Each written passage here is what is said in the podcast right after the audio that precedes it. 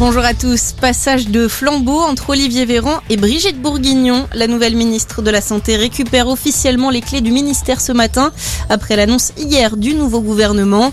D'autres passations sont prévues aujourd'hui, notamment entre Olivier Dussopt et Gabriel Attal pour les comptes publics.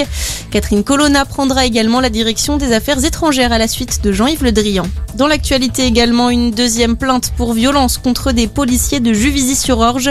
Un jeune homme de 22 ans aurait été passé à tabac et lors d'une garde à vue dans la nuit du 9 au 10 mai dans un commissariat de l'Essonne. Il avait été interpellé avec deux autres personnes. L'un d'eux avait déjà déposé une plainte auprès de l'IGPN en début de semaine pour des faits similaires. Il a également saisi la justice pour acte de torture avec la circonstance aggravante du mobile raciste. Dix personnes mises en examen en Guadeloupe suite au mouvement social de novembre dernier. Elles sont accusées de vol aggravé en réunion par effraction avec dégradation par incendie, des pillages commis en marge des violences urbaines et des blocages. On le rappelle, une importante mobilisation avait éclaté pour lutter contre le pass sanitaire. L'inquiétude de l'OMS face à la variole du singe, l'Organisation mondiale de la santé craint une accélération de la propagation de ce virus en Europe, notamment avec l'arrivée de l'été. Une centaine de cas sont pour l'instant recensés sur le vieux continent, dont un premier confirmé hier en France.